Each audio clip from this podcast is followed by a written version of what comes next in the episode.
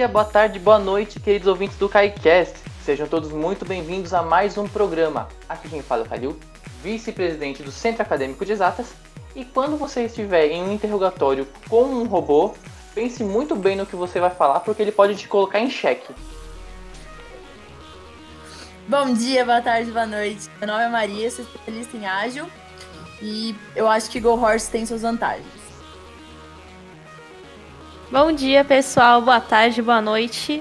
Meu nome é Núbia e, gente, não é bruxaria, é tecnologia. Bom dia, boa tarde, boa noite. Espero que seja boa noite para todo mundo e estejam ouvindo à noite isso. Aqui é o Renan que está falando. E, pessoal, leiam os termos de uso. Olá, pessoal. Aqui é o Vitor. E não leiam, sério, vocês vão se arrepender. Bom, como vocês já puderam perceber, hoje a Ju não tá com a gente. O agente Smith não liberou ela da Matrix para participar conosco, mas não tem problema, eu vou fazer aqui o papel dela. Então, vamos para mais um KaiCast com essa super equipe e se prepare, porque nós vamos explodir a sua mente.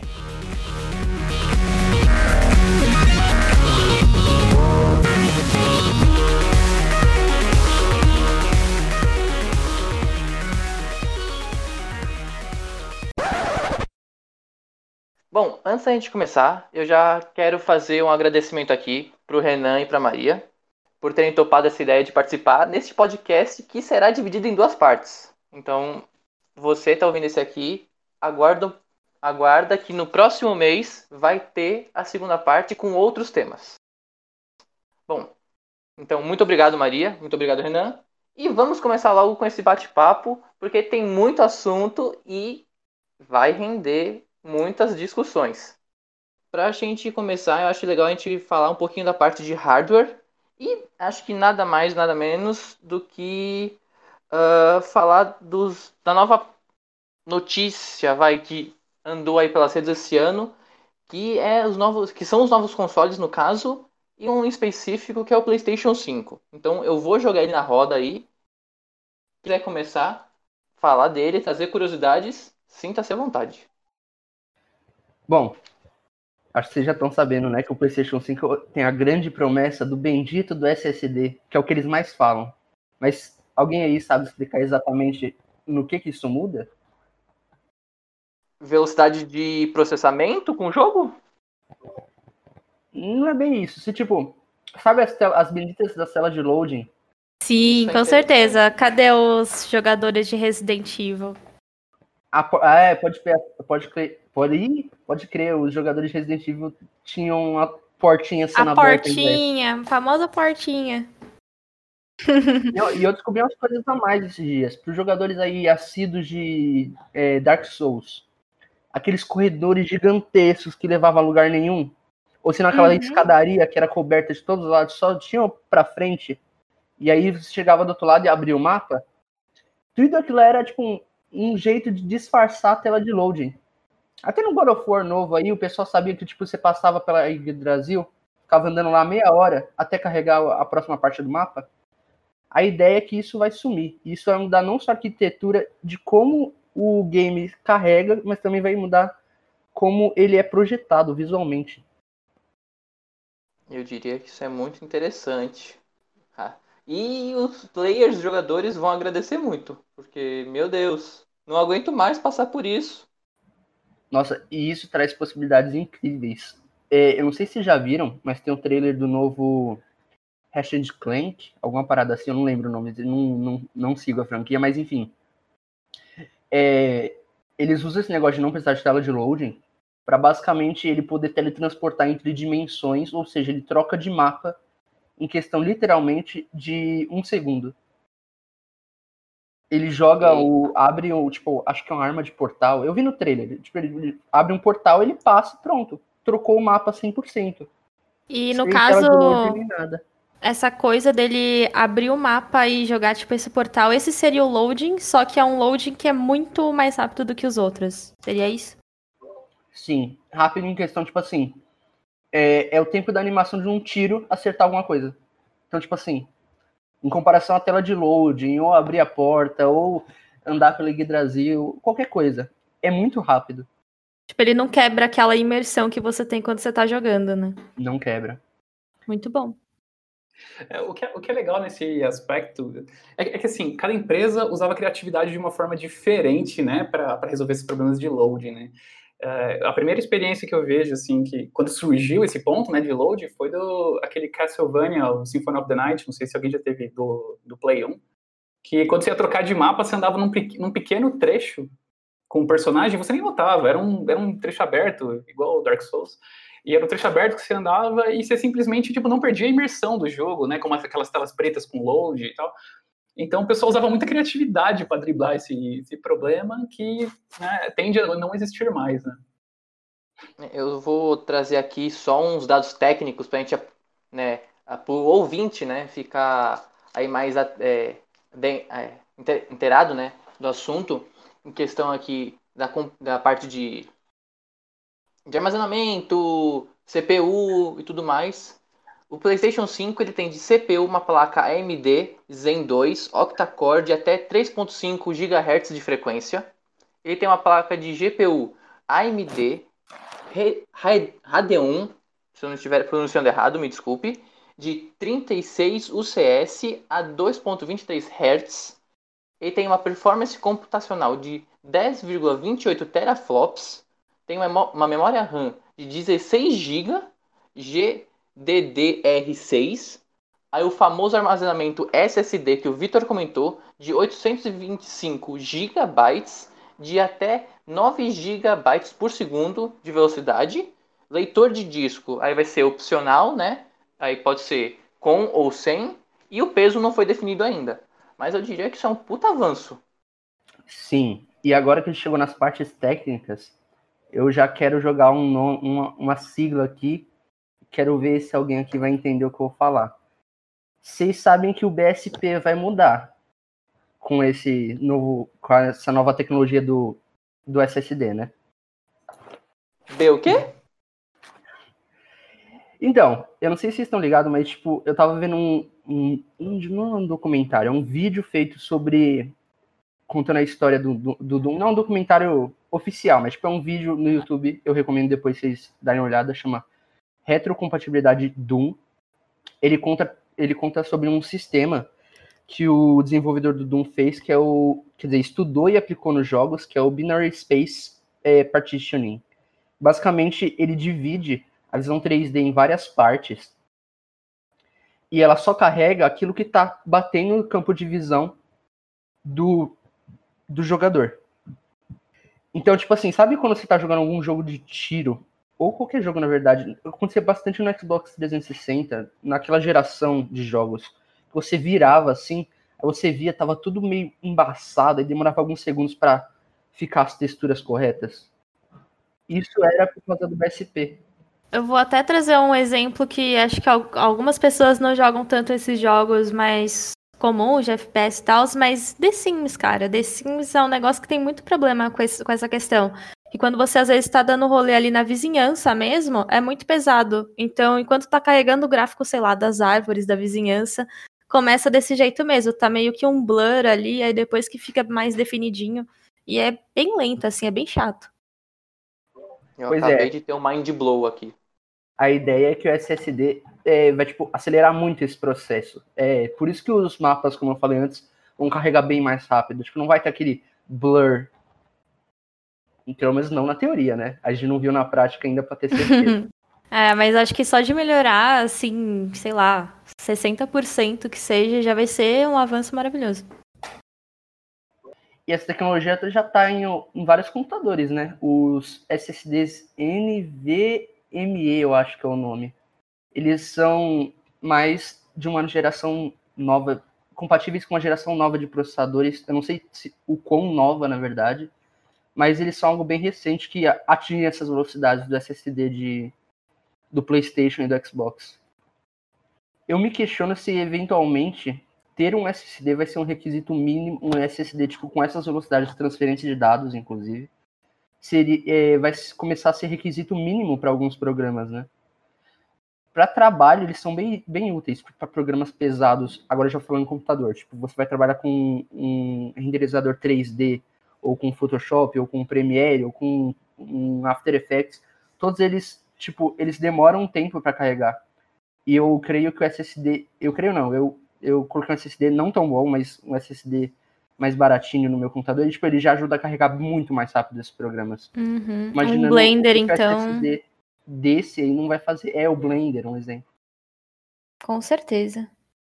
Agora, outra coisa também que eu tava vendo, né, do PlayStation, que para mim é uma expectativa muito alta, até porque, assim, né, tem aquela velha competição, todo mundo sabe, né, PlayStation versus Xbox. Não sei, cada um escolhe o seu, qual que você prefere. Enfim, é, o, a PlayStation ela sempre investiu mais nos controles, no design como um todo, e dessa vez eles vão lançar o DualSense, que basicamente o controle vai tremer é, nas extremidades de acordo com aquilo que acontecer no jogo, em vez de ser só tremer o controle inteiro quando acontece alguma coisa. Tipo, quando você está dirigindo um carro no Need for Speed, você entra com o pneu numa parte de gramado o lado esquerdo do carro. Então vai vibrar mais desse lado esquerdo, para você ter uma imersão ainda maior no jogo. Para mim isso é uma expectativa muito grande. Acho que isso vai ser maravilhoso. Bom, falando de hardware, vamos sair um pouquinho dos consoles. Tem uma, um, um grande tapa na sociedade que aconteceu recentemente no mundo dos computadores, que são as novas RTX 3080. Quem aí tá sabendo alguma coisa sobre? Eu sei, mas eu vou deixar para outras pessoas falarem porque eu não sou especialista nisso. É, eu vi que alguns jogadores de Minecraft já estão bem empolgados. É, isso já é, é realmente o Minecraft vai estar tá um negócio estranho, de tão diferente que ficou. Mas enfim, uhum. o ponto é que eu vi que agora a parada que tá mudando tudo são os benditos dos núcleos de inteligência artificial. Eles são capazes de fazer tanta coisa, não só para imagem quanto para áudio. Eu vi que tipo a Nvidia desenvolveu um software usando essas RTX aí, que ele usa o núcleo de inteligência artificial da placa de vídeo para captar o som do seu microfone e deixar só a voz humana.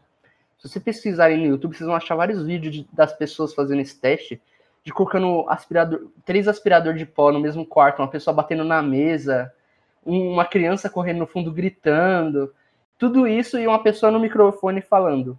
Eles ativam o filtro usando inteligência artificial e instantaneamente some todo o barulho.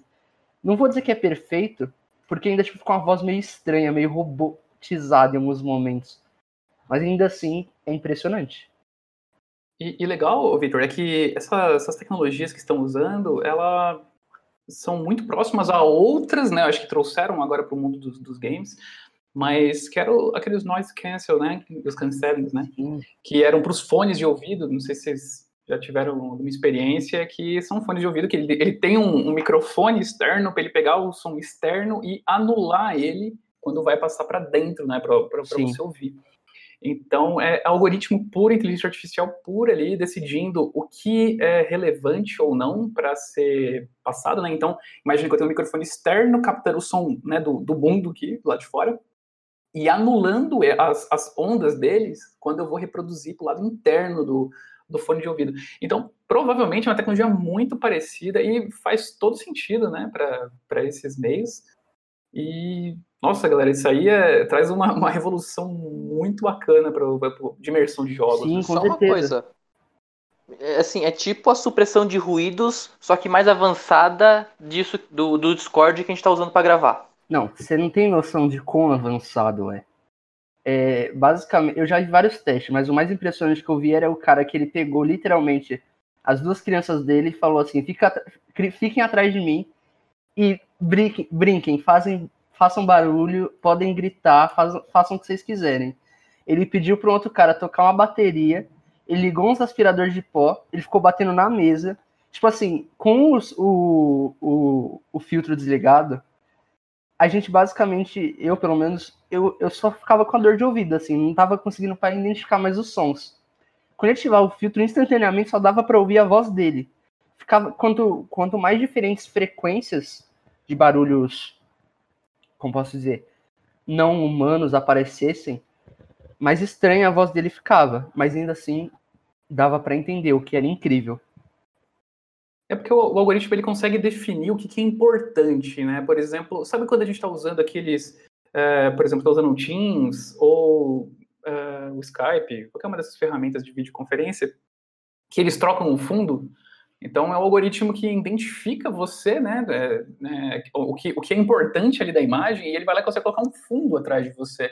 Esse mesmo algoritmo que está fazendo uma parte desse com visual, tirando ruídos, né, é, ele, ele faz isso com som também. É uma tecnologia muito bacana, muito bem aplicada, que é engraçado, usada para outros cenários, e depois você fala, pô, isso aqui seria bacana num, num jogo, ou né, num, num microfone captando isso.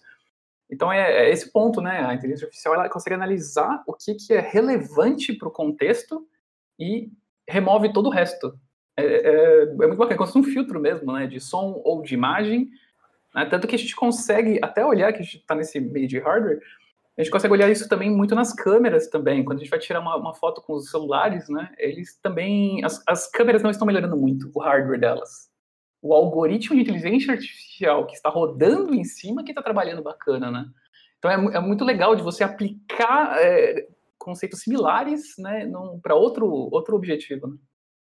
Sim, até uma coisa que você falou da câmera, eu lembrei agora que eu estava vendo quando eu fui comprar o celular lá, o Galaxy S, o S20, o S10 ele tinha antes duas câmeras frontais. Hoje eles voltaram atrás e só o 20 só tem uma câmera. E daí o moço ele explicou que tanto é que eles voltaram atrás porque eles acharam que eles conseguem um efeito melhor de foco só usando o software. Então não precisaria ter duas câmeras, só, só uma já tá bom. Exatamente, porque o nível que a gente já tem de captação ele é muito bom. E o que você tem que melhorar são as lentes. Só que as lentes têm um limite físico para a lente, senão ele começa a ficar grande, né? Eu precisaria acoplar algo externo a ele, né? Uhum. Então, quando você começa a usar algoritmo para fazer, igual, não sei se alguém teve a oportunidade de ter um Xiaomi, quando ele bate aquela foto que você, de uma selfie, você fala, nossa, eu tô 10 anos mais novo. Tipo, ela, ela filtra, deixa tipo de uma forma. Isso já tá no hardware da câmera. Então ele já sabe o que captar, o que é importante, além de que ele não tira mais uma foto, né? Como a gente estava acostumado, né? Ele tira várias fotos, combina elas e fala: essa é a mais bacana para você. Então pode ver que a gente não está evoluindo muito nas câmeras, pode ver que os megapixels a gente não está em 100 megapixels, porque nem faz sentido isso. Né? É, aí se trabalha mais no algoritmo para deixar mais bacanas as imagens. E sem falar que é mais barato, né? Porque investir nas lentes é muito mais caro do que você investir no software. Sim. Sem dúvida. Mas... Isso é bem contraditório, né? Eu tava pensando aqui que o novo iPhone vai vir com quatro câmeras, se eu não me engano. E o pessoal acha que vai ter uma melhora de foco e de imagem muito grande, né? E aí isso prova que não vai ter, que é só mais uma quantidade de número de câmera. A grande parada do iPhone nunca foi, na verdade, o hardware, digamos assim, sempre foi o software, né? Porque, tipo assim, é só um, é, geralmente um ou dois dispositivos para todo o ambiente de aplicativos, o sistema operacional, e isso é o que diferencia ele do Android mais, né? Porque aí já tem que lidar com, no mínimo, vai, uns 50 dispositivos, a mesma versão do Android, o mesmo aplicativo do Instagram e tal.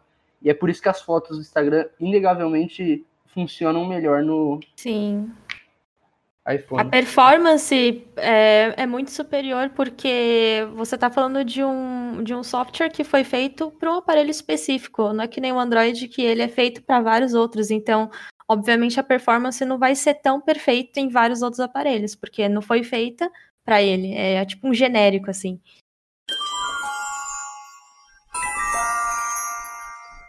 Antes, ó, eu acho que a gente está puxando um assunto legal para redes sociais e para e para software, mas antes eu só queria finalizar a parte mais do hardware e mencionar outra coisa interessante que foi feita com os núcleos de inteligência artificial das placas de vídeo, que foi o DLSS 2.0, que basicamente, para quem assistiu, sei lá, CSI ou qualquer coisa de investigação, sempre tem aquele momento da série que eles falam, ah, dá um zoom, Aí tá aquela câmera toda ferrada de segurança, que só tem uns quadradinhos. Aí eles dão um zoom e passam um filtro e vral. Dá pra ver a, a cor da retina do cara. Mas isso até pouco tempo atrás não era nem perto de possível. E o DLSS 2.0 ele faz basicamente isso. Tipo assim, pelo que eu entendi, nos jogos ele está sendo utilizado assim de maneira. ele renderiza uma imagem menor, ele estica a imagem, depois a inteligência artificial é, recria a imagem numa resolução maior. O que eu achei incrível. Ou seja, não é que ele dá um zoom, mas ela consegue dar a partir da imagem base, ela cria uma outra daquilo que ela entende que deveria ser o zoom, né? Isso, numa qualidade maior. Muito legal. E só uma coisa, tudo isso é feito com, é, como posso dizer, com algoritmo, né? Só para ficar claro. Sim.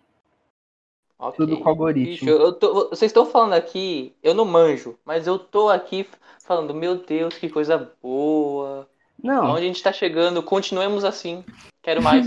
Já que a gente tá falando aqui de, de coisas impressionantes, vamos falar aqui do, do mais novo avanço científico das inteligência artificial que todo ser humano presente na Terra está usando no momento, que é o filtro de cachorrinho no Instagram. Nossa. Isso é inteligência artificial sendo usada de uma forma incrível, né? Nossa, eu acho que assim, dê um prêmio Nobel para quem inventou isso. É assim, desde o começo que a gente começou a investir em inteligência artificial, com certeza o objetivo dessas pessoas era criar o filtro do cachorrinho do Instagram, cara. Exatamente. Evoluímos tanto tempo, tanto tempo para chegar nisso. É que coisa incrível. o que é engraçado que a gente fala sobre inteligência artificial, né? É, é que existem primeiro as duas formas, né? As mais famosas, que é aquela que você treina e, e a forma que ela já tem um comportamento específico para fazer algo. Quando a gente está falando sobre essas, de até do filtro do cachorrinho, por exemplo, ou um exemplo, quando você tira aquelas fotos que esfumaça o fundo, né? Mete um blur, no, um blur no fundo e depois você fica em primeiro plano. São inteligências artificiais com um objetivo específico. Não vai ser essa que vai virar o exterminador do futuro, tá, galera? Essa daí é o objetivo dela, é única e exclusivamente ser focada em uma atividade específica. Ainda bem. Então, temos, temos vários tipos. Não, a que vai acabar com a planeta não é essa. A gente vai precisar depois fazer um podcast só sobre ela. e então, essas que são específicas e têm objetivos bem sólidos, ela, ela, ela consegue analisar um contexto para tomar uma decisão, mas ela não, como posso dizer assim, é, ela não vamos dizer que ela aprende algo sozinha, né? Ela tem isso você vai ter desde em freios de carro, por exemplo, isso também usa esse, esse algoritmo. Por exemplo, um, um, um freio ABS, por exemplo, ele tem um algoritmo pequeno de inteligência artificial lá para ele saber o quanto frear para não travar a roda, por exemplo. E então você tem várias aplicações pequenininhas de inteligência artificial que pode ser aplicado, né? Pode ver que das mais diversas formas, de um freio de carro a um filtro de cachorrinho. E o Watson, o Renan, você sabe se ele é da, do tipo que precisa ser treinado ou ela é específica? Porque tipo, eu vi várias pessoas eh, exemplificando o uso do IBM Watson, só que elas usavam tipo basicamente para análise de um banco de dados de fotos. Aí eu não sei se Esse... isso seria, tipo, específico para lidar com foto, ou ele é o tipo treinado. O Watson ele é, um, é um bom caso dessa que é treinada. É, tanto inicialmente, o Watson era bem burrinho, bem burrinho mesmo. E hoje ele tem bastante capacidades, né? É quando a gente pensa, num, é muito complicado quando a gente pensa em inteligência artificial, é totalmente diferente a forma de pensar, né? A gente, quando a gente fala do Watson, a gente entende quase que uma pessoa, um ser, só que é um conceito muito grande, são vários computadores, né? E, nossa, muita base de dados para tomar decisões. Mas um Watson da vida, você pode usar ele das mais diversas formas. Uma forma que eu conheço bem a aplicação dele, ó, você deu esse exemplo para você treiná-lo a reconhecer fotos. Como, por exemplo, você pega uma atriz e você ensina ele, pega 50 fotos dela de todas as formas que ela tiver possível e você treina falando, essa daqui é fulano. Aí ele começa a aprender a identificar fotos.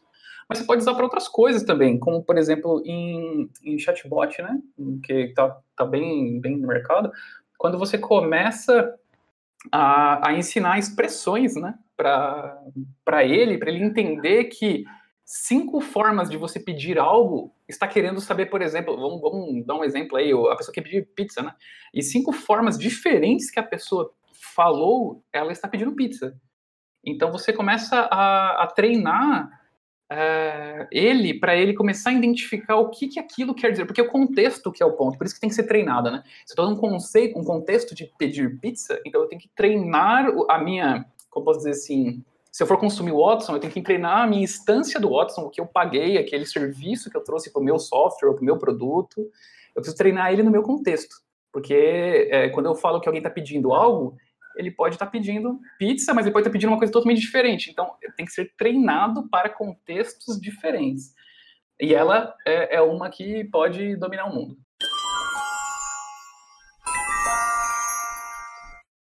Agora, puxando as redes sociais e já junto com esse lance de treinar uma, uma inteligência artificial, dando uma base de dados muito grandes para ela, até ela entender mais ou menos o que o usuário quer.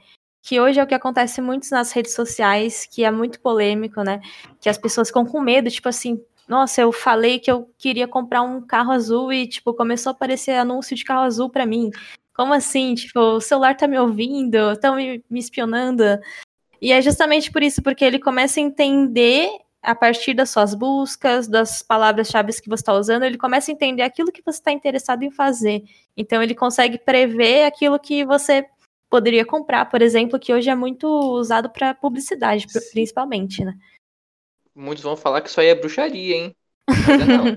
é tecnologia, não. gente. É só o algoritmo é, é lá uma atrás. moderna, né? É, eu vou dizer que é uma, é uma, uma magia moderna.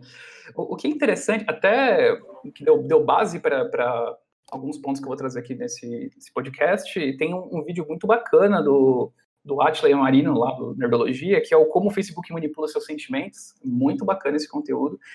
É, é, muito interessante como as redes sociais, né, especificamente vamos falar do Facebook, né, é, como ele é treinado para saber algumas coisas e é, parece chega um ponto que ele tem tanta inteligência que parece que o pessoal brinca bastante, né? Falando que o celular está ouvindo o que você está falando, que o Facebook ou que algum outro, pode ser até o WhatsApp, está tá ouvindo. Não, pera aí, então você está querendo dizer que Clebinho, o agente da CIA que está espionando a gente nesse momento, não existe, existe. mas de uma forma diferente. Não, existe, só que é o Face que tá, tipo, encobrindo, entendeu? É, Olha só o que o menino tá falando, Mark. Você acredita então, esse, esse nisso, é o cara? ponto, né? É, existe, mas de uma forma diferente, né? Não, não, não, não há necessidade. Porque pensa o seguinte, se a gente, só para vocês entenderem a nível de, de estrutura, né, infra para isso, você ficar analisando voz seria muito mais custoso do que você fazer inteligência artificial por trás de tudo, né? Então fica muito mais fácil processar, por exemplo, só por causa de um grupo, né? Isso, isso é muito bacana.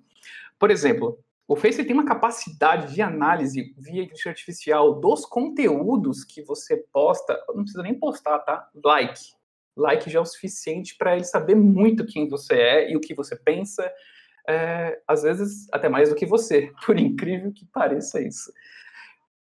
Indo só um pouquinho mais além, eles também conseguem saber o tempo que você ficou parado, os, os milissegundos, olhando uma determinada publicação. Então ele consegue entender que é, aquilo chamou like. a sua atenção. É só de você ter ficado um tempinho uhum. naquela, naquele post já é o suficiente para ele saber. Só que ele, ele consegue cruzar umas informações tão. Olha, é muito engraçado, é tão boba que consegue saber muito sobre você, desde, sei lá, sua religiosidade ou inclinação política só por causa de likes. Eu teve. Tem um caso que eu já conheci assim, acho que foi um professor meu que falou uma vez, que uma mulher ela descobriu que ela estava grávida por causa do Google, porque como ela ficava pesquisando alguns sintomas que tinham a ver com gravidez, mas ela não sabia que era de gravidez, o, depois começou a aparecer alguns anúncios de coisas para bebê, tipo carrinho de bebê, que não sei o que lá. E daí ela ficou encucada com isso, foi no médico. Oh, e esse é um detalhe que a gente consegue coisas tão, tão eficientes, mais sutis no nosso dia, para esse mesmo ponto. Por exemplo, hoje os, os, algoritmos que você tira uma foto, né? Você tira uma foto e upou ela. É, um dos primeiros algoritmos que rodam nessa, publica, nessa postagem é a paleta de cores da foto que você tem. Então, um, um, dos pontos, são várias pesquisas sobre isso, até esse conteúdo que eu falei na Excel tem até bem mais base. É, pelo filtro que você está usando, o Facebook já consegue saber até se você está com depressão ou com início de depressão. Porque as pessoas que postam fotos mais azuladas, ou preto e branco, por exemplo, elas estatisticamente, né, com base nas informações que eles têm, é, eles conseguem já imaginar que essa pessoa ela está pode estar vivenciando ou iniciando um, um, um episódio de depressão. né? Então, só pelos filtros. Uhum. Então, assim, eu não preciso pegar sua, suas conversas que tem lá no WhatsApp e falar, nossa, ela escreveu dizendo que está triste hoje para cinco amigos. Ela não precisa, ninguém precisa fazer isso, porque é, você faz uma análise e, e, sempre com uma estatística, né? Você não pode simplesmente falar, oh, isso é isso. Não, você olha uma massa grande de pessoas e, e consegue notar aquele comportamento recorrente, né? Por causa dos filtros. inclusive, Sim. ele consegue. Porque o grande objetivo do, do, do Face, né? O, o modelo de negócio deles é fazer você comprar o que você não precisa. Então ele te gera sentimentos, te gera desejos. Então você começa a, por exemplo, um, a gente estava batendo um papo aqui, a gente estava falando sobre placas de vídeo, por exemplo. Depois do seu terceiro, quarto, uhum. quinto like, fala assim, pô, o Victor curte placa de vídeo. Só que quem gosta de placa de vídeo não está muito atrelado com quem gosta de pescar. Mas quem gosta de placa de vídeo talvez também gosta de fonte, também gosta de computador é, e também gosta de jogos. Então você consegue ir mapeando um grupo e separando os grupos. Então só com esse, esse ponto que ele usa de, da inteligência artificial para definir quem é você, dá para você fazer coisas assim absurdas de eu mostrar um anúncio específico para você ter uma grande chance. Tanto que você olha algumas coisas e, e fala assim, poxa, mas tá, tá bem dentro do que eu quero, né? O Instagram usa muito mais esse algoritmo, né, Rê? Porque ele aparece muito naquele ah. campo do explorar. Conforme as vocês vão curtindo, mesmo que você não siga a página, ele aparece no seu explorar. Porque são baseados nos algoritmos de publicações que você gosta, de assuntos que você gosta. É, exatamente. E isso vai, vai meio que balizando você para dentro. E assim, vamos supor que você não curtiu tanto, mas até como a Nubi tinha falado, aí você vai lá, scrolla, scrolla fala, não é bem esse, aí você para mais tempo para analisar uma outra, um outro anúncio, que não era o principal que ele te mandou.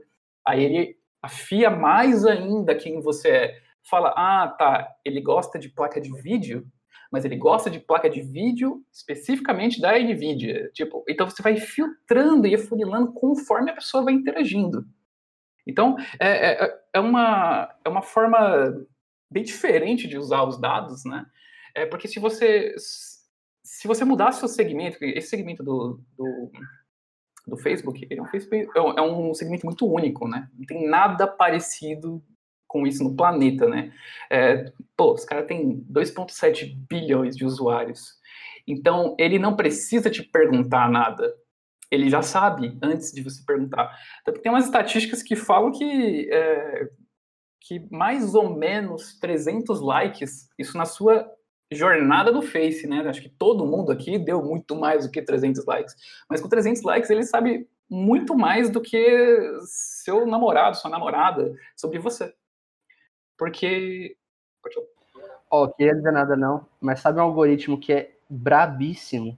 Diga o algoritmo do YouTube. O, o, algoritmo do YouTube, eu tenho certeza que ele sabe mais de mim do que, mim, do que eu mesmo.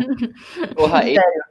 Eu, Você é contável. Então, eu não sei se eu não sei se já aconteceu com vocês, mas no meu caso, tipo assim, supondo que eu esteja vendo, eu esteja viciado num ciclo de alguma informação. Ele já vai jogando essas informações, até aí é comum.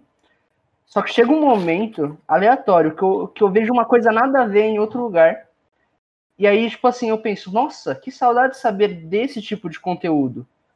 Eu falo isso só na minha cabeça. Eu, eu não cliquei em nada, eu não, eu não vi nada, eu, tipo, vi isso na rua. Pois eu abro o YouTube, a primeira coisa que me aparece é o vídeo desse conteúdo. Então, tipo assim, eu não sei se eu sou mais previsível do que eu deveria ser, mas, tipo, ele acerta muito e é impressionante. É que também tem um ponto que é um, que é um fator mais psicológico, que é, é o viés de confirmação, né? que é, por exemplo, você tá com vontade, nós no momento estamos com vontade de 50 coisas. Só que aí quando o, o por exemplo, um algoritmo como esse analisou que você viu um filme, um vídeo do trecho 15, 15 minutos aos 17 minutos. E esse trecho estava falando muito mais sobre cachorros. Então, uma das milhares de preferências suas são sobre cachorros, que vai puxar um desenho que você assistiu na sua infância. Então, é, é que parece, é esse que é o ponto, parece um negócio muito mágico, mas usar a psicologia humana cruzando com o algoritmo, você parece estar prevendo uma coisa, mas a pessoa já gosta daquilo claramente. Claro, para quem tem base de dados, né? Quem convive com a gente não sabe tanto, né? Porque os nossos likes e os, os, nossos interesses em vídeos não são tão públicos assim, né? Não, só ia comentar que, meu, vocês falando isso me lembra muito a terceira temporada de Westworld. Eu sei que tem gente aqui que não gosta, não vou falar, mas tudo bem. É que eu, tra eu vou falar isso por causa do, do conceito que eles trazem de livre-arbítrio e previsão comportamental através de um algoritmo de inteligência artificial. É basicamente isso. Eu, eu, eu, eu fico pasmo com isso, mas como você consegue ver que isso é tão presente e é disfarçado se você não parar para analisar? Existem várias discussões sobre o livre-arbítrio, né? Porque, né, puxando já para esse assunto você está falando de é, como influenciam a gente, uh, tem estudos, por exemplo, que você simplesmente mostrar um vídeo para uma pessoa, antes de eu tomar decisão, tá? É, de esportes radicais, ou que envolva luta, ou violência, agressividade em geral, é, o pensamento da pessoa começa a ficar acelerado para ele conseguir acompanhar os vídeos. Quando você coloca ela diante de uma decisão, ela toma decisões mais arriscadas. Porque aquilo acelerou o cérebro dela o suficiente para ela tomar decisões mais aceleradas, mais arriscadas. Como, por exemplo, só quando a gente está atrasado, e mais, ou seja, a gente começa a se trocar rápido e começa a fazer tudo rápido. E desde quando você vai dirigir, ou, sei lá, vai jogar um objeto na pia porque está com pressa, você faz coisas que você não faria se você estivesse com pensamento calmo. Então, você aumenta a probabilidade de tomar decisões arriscadas simplesmente porque o seu cérebro está acelerado. Tipo, então, assim, o quão livre-arbítrio você tem, né? Tanto que isso é uma discussão gigante que tem, né? É, então, é um, é um ponto bem curioso. É, isso entra muito dentro daquele documentário novo da Netflix. O Dilema nas Redes Sociais? Isso, esse mesmo. Você assistiu é, também? Pensou, a gente pensou na mesma hora. é que lembrou muito. É, eles explicam, né? Uma coisa que também ninguém falou aqui, não sei se vocês já perceberam, o algoritmo de inteligência do Sim, teclado do nosso celular. também é outro. Ah, sim, das sugestões, é. Das palavras que é, ficam nas sugestões. Direto de tipo, estou brava. Ele já dá sugestão com X pessoa, que eu acho que são, são coisas que a gente escreve que eles vão tendo a inteligência por trás. Esse é um exemplo de aprendizado. Sim, né? é. Ele vai aprendendo com quem você fala, como você fala, e vai né, tendo mais um padrão. Tanto que tem palavras que só faz sentido. Vou dar um exemplo aqui para o meio que eu trabalho, de desenvolvimento de software, que tende a aparecer, não está nem, no, tá nem no dicionário isso, né? Não está essa palavra no dicionário português. Mas ele foi tão analisado, eu treinei tanto, é como se eu estivesse falando com o meu teclado. Teclado, eu estou falando sobre essa tecnologia, eu falo umas três vezes, ele aprende, e sabe que aquele monte de siglas é uma palavra para o meu contexto. Então, você viu que, que volta naquele ponto que a gente está falando de é, você ensinar no seu contexto né? Porque depende do que você está falando, uma sigla específica pode significar um partido, por exemplo, e num outro contexto pode significar uma tecnologia. Né? Então, é, ele começa a aprender baseado no seu contexto, né? E o que é curioso sobre, até voltando no, no, no WhatsApp, no Insta, é, o, WhatsApp, uma das coisas mais bacanas que faz, que o, o WhatsApp bacana é uma dizer, né? Porque eu, eu acho isso muito perigoso, tá? Eu sou bem contra esse tipo de algoritmos, mas o nosso mundo é esse agora, né? É, por exemplo, sabe quando você dá permissão para o, o WhatsApp é, ver os seus contatos? Sabe quando você vai mandar um contato para algum amigo? Por exemplo, eu vou mandar o contato da, da Maria pro, sei lá, pro Vitor aqui, aí tem aquele botãozinho, né? Aquele atalho. Para eu poder acessar a lista de contatos de alguém, eu tenho que ter uma permissão né, num, num qualquer dispositivo no Android no iOS. Então, quando eu concedo essa permissão, ele já consegue saber os meus contatos. Ele cruzando com outras informações que eles têm, ele consegue, por exemplo, saber que as pessoas que eu mais falo, por exemplo, elas são. É, gostam de praticar esportes radicais. Então eu já consigo saber só com quem eu ando, quem eu sou. Porque também isso está no, nos conceitos de grupos, né? Que é um outro conceito mais, mais complexos de, de, psicologia, mas a gente sempre resume se participa de um grupo. Então você consegue saber, por exemplo, a, a sexualidade de uma pessoa por causa dos amigos dela. Você consegue saber a, até a religião de alguém por causa do, do, meio social que ela vive. Então, é simplesmente, eu não preciso ler os textos, pegar aquele monte de palhaçada que a gente fala no WhatsApp e processar tudo aqui. Não há necessidade. Então, assim que eu, que eu tagueio a pessoa X como desenvolvedor de software, a pessoa Y como desenvolvedor de software, provavelmente fulano também é um desenvolvedor de software. Então, aí vai isso. Aí depois você dá like nos posts, aí eles conseguem mapear, porque quando a gente tem Insta, WhatsApp e Facebook, não tem como, eu consigo te mapear de uma forma ou de outra. Aí, até um, um ponto curioso que aconteceu, o, o Face fez, né, na, na, na época da, das eleições lá do, dos Estados Unidos, né, que foi que quando eles fizeram, não apareceu pra gente aqui, mas para eles apareceu, que foi meio que um estudo que eles fizeram, um experimento social, e ver como isso impacta na vida de vocês. O experimento social era simplesmente assim, é, você podia colocar um selinho lá de eu votei. Não sei se vocês Também viram essa matéria, essa pesquisa. Não, não cheguei a ver. Imagina você fazer um post, um post lá no Face, simplesmente eu votei, uhum. com joinha. Vocês conseguem achar que isso manipula uma eleição? Eu acho que pode ser que vai estimular mais pessoas a votarem também. Isso aconteceu. Uhum. Isso aconteceu exatamente, tá? Então, mas vamos lá. É, quando eles liberaram isso, aumentou, porque lá nos Estados Unidos não é obrigatório o voto. Então, aumentou as pessoas por vontade própria para ir para vo votar. Mas simplesmente falou: eu votei com joinha. Uhum. Vocês acham que isso pode impactar numa eleição, assim, exceto de aumento de votos? Vocês acham que pode puxar para o candidato A ou B? Ou vocês acham que é neutra essa estratégia? Seguindo a linha de raciocínio que você passou, é, o vamos votar e uhum. um like. Se é, especificamente o vamos, é, vamos votar, não, vai, o cara. Eu votei. Eu votei, se, eu votei. Se, digamos que a propaganda política de um certo candidato é mais focada assim na primeira pessoa, as frases que são divulgadas são mais do tipo vamos fazer alguma coisa ou eu fiz alguma coisa. Talvez a cor do like que apareça, a cor do post falando eu, vou, eu votei, é, faça com que as pessoas tipo, involuntariamente associem. Ah, essa pessoa mandou eu votei e por algum motivo vem a imagem do candidato X que está atrelado é, inconscientemente à, à aparência daquele post. Ou até mesmo o que está escrito. Certo, você acredita que as cores poderiam influenciar na pessoa?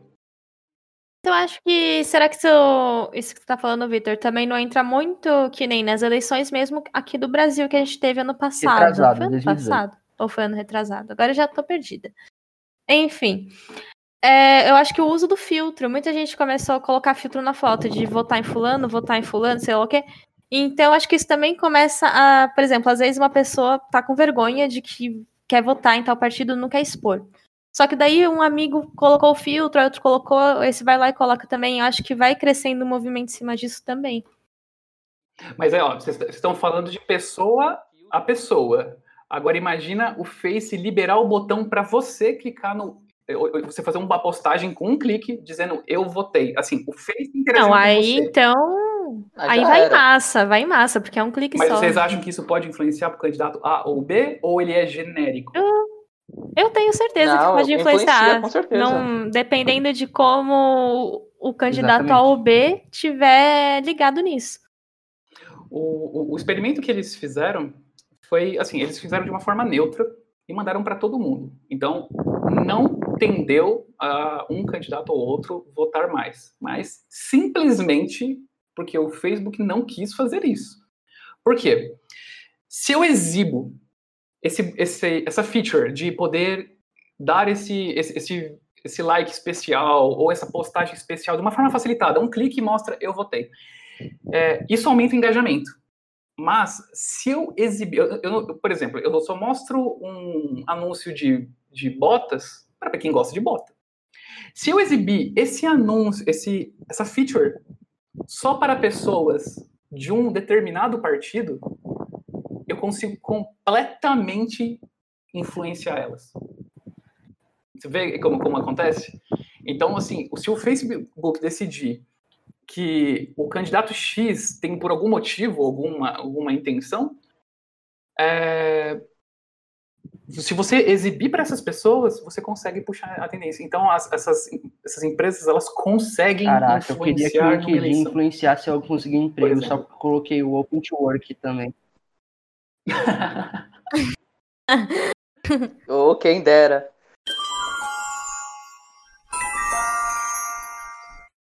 Eu vou fazer uma. Vou aproveitar essa questão de, de, de manipular e tal para puxar o tópico das fake news.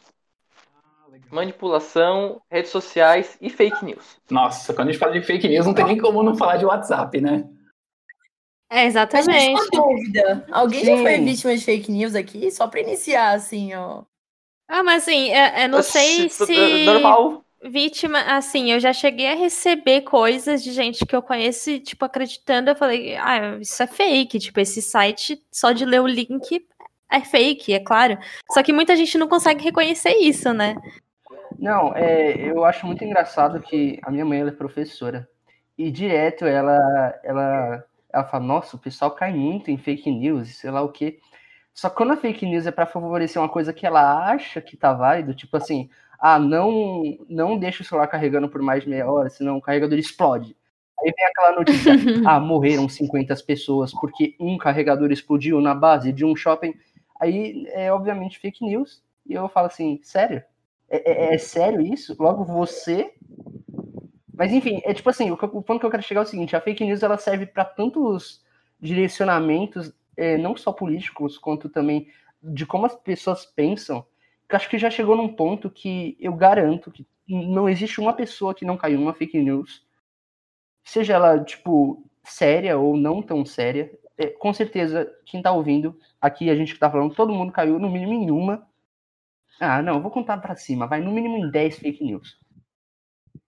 Provavelmente. Pelo menos por um tempinho é. você caiu. Pelo menos por um tempo. Porque eu acho que pega muito assim na transição lá para 2010, por exemplo. Naquela época a gente não estava acostumado com fake news. Então acho que naquela época, com certeza, muita gente já caiu em algum.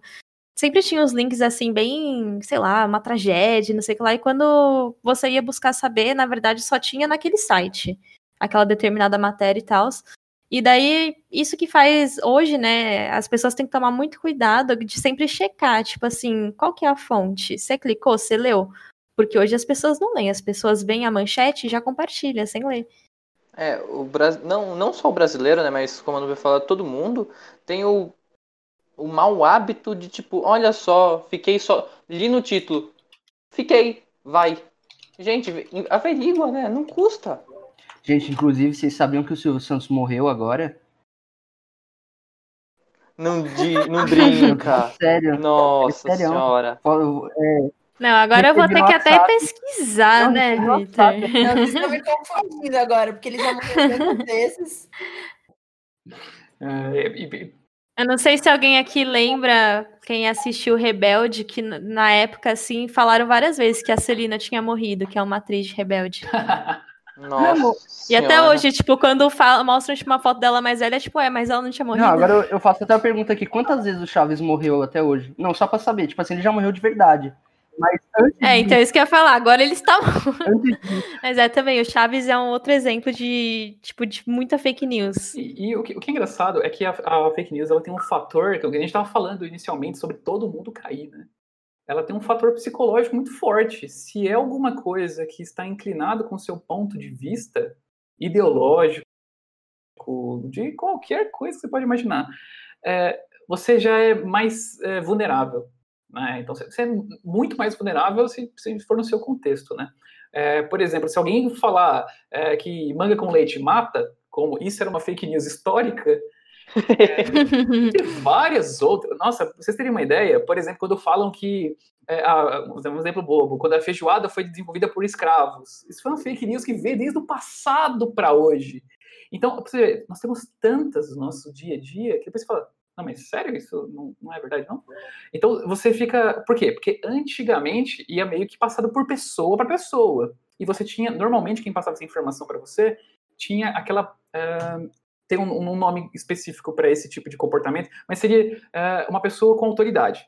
Né? Então. Tipo assim, era sua é, avó, seus avós, no geral. que era, era o fofoqueiro. Porque antigamente, até, o, o até um, é um assunto bem polêmico, isso que eu vou falar, e claro que isso é uma opinião muito minha, é que antigamente é, a gente tinha muito a expressão de que o, os idosos eram o detentor do conhecimento, porque se vocês pararem para pensar, até, claro, eu sou mais velho aqui do, do rolê, mas eu acho que até vocês talvez tenham visto um pouco mais disso, muita informação lá no comecinho da nossa infância era meio passado de uma pessoa para outra, direta ou indiretamente.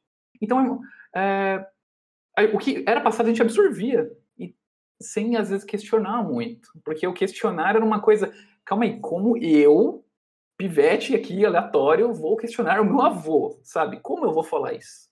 E eles falavam com uma certeza é aquele clássico, tipo, que vó sempre fala: se você tomar banho logo depois que você comer, você vai morrer. Exatamente. oh, mas eu vou falar de um que é sério, que já é, o ruim é quando os professores pegam esse hábito, né, de, de passar informação que não é verificada. Eu vou dar um exemplo que, tipo assim, eu estudei um ano na ETEC. Nesse um ano eu conheci um professor de geografia que ele acreditava, é, acreditava, tipo, fervorosamente. Veementemente. Isso, no HAARP, que era o lugar que estava uma base que controlava o clima no país, no uhum. mundo inteiro. Usava como estratégia de guerra, a é, manipulação climática. Nessa aí é, clássica, e, tipo assim, para ele era real. E, tipo, naquele momento eu acredito, caralho, não, o professor de geografia tá falando, então é, é real, né? Aí passou alguns segundos, uns anos, eu vi assim, caraca, rapaz, olha só, não era que era mentira mesmo? Não, é que ele era formado, tipo, no, no Research Channel, cara. Ah, entendi. É, que tem esses pontos que vem muito de como vem para você a informação, né? Eu lembro que a primeira vez que, que eu tive contato com como que, por exemplo, alteração climática, as mudanças climáticas eram fake por causa de manipulação, por causa de cientistas da, da época da Segunda Guerra Mundial, ficaram desempregados. Tipo, é uma, história muito complexa, tá? Bem grande ela. E aí eu vi um maluco falando isso no, no YouTube, e ele falou tantos dados que eu falei assim, maluco, eu acreditei, divulguei mentira, divulguei que o aquecimento global era a coisa mais real do mundo. Aí eu desacreditei um tempo, falei, mano, que, que absurdo, eu caí nessa depois. Aí depois se parou, isso foi no começo das fake news oficiais, né? Porque antigamente não tinha nem esse nome, né? Aí depois eu fui pesquisar e falei, nossa, eu estava errado de novo, porque eu tinha um, uma informação, veio uma informação atravessada e, e depois eu, né, corrigi o pensamento, vamos dizer assim. Mas, ou seja, você tem que estar muito ativo você tem que estar muito ligado para você falar assim, não, calma aí, mas isso que está dizendo, isso aqui é verdade? Mas também quer dizer que se eu jogar um papel no chão, quer dizer que isso vai alterar o clima diretamente. Então, assim, que fake news que você vai acreditar? Então, você tem que é, investir bastante, você tem que investir, tem que ser ativo. Você não pode receber informação passivamente, sem questionar, mesmo que for a sua, a que você curte, a que esteja é, alinhado com o que você gosta, sim ou não. Então, você tem que questionar é, os seus valores para você né, falar, poxa, será que isso aqui é verdade mesmo? Então. Sim, até porque antigamente, né, aquilo que você estava comentando, para você passar uma fake news para outra pessoa era aquilo, era de família para família, era vendo a pessoa pessoalmente. Hoje, para você espalhar fake news mundialmente, é só você apertar o botão. Sim. Tanto que eu não lembro que, que agência que considerou fazer meio que uma previsão que eu achei legal falando que é, as fake news hoje elas são tão tóxicas para o mundo quanto o terrorismo. Terrorismo violento. Por qual motivo? Porque através da fake news você consegue gerar um outro impacto lá na ponta. Então você consegue, e é muito difícil de, de combater igual combater terrorismo. É muito difícil. Uma pessoa simpatizante com o movimento pode tomar uma decisão. Eu vou dar um exemplo aqui, que eu vou puxar aí quem está atento na internet, que vocês conhecem o Cid, do Não Salvo. Já ouviram ah, sim, falar sim, sim, sim, Vocês ouviram falar do que ele fez, que ele se fantasiou do sei lá o que, o cara da, da Coreia do Norte, e tipo assim, deixou todo mundo tremendo na base. Do vídeo? É, exatamente. Mano. Foi uma pegadinha nível mundial. Que, nossa Era, é senhora. É aquele Sim. que tem um cara que finge que é o, o Kim Jong-un e ele sai andando por vários lugares, ou não? Não, eu, eu, não, eu não olhei 100% do, do assunto, mas tipo, se, eu, se eu bem entendi, é tipo assim, ele fingiu ser o, é, algum cara da Norte Coreia, eu não sei, é, da Coreia do Norte, eu não sei se foi. É, só pode ser, porque acho que não conheço mais ninguém de lá.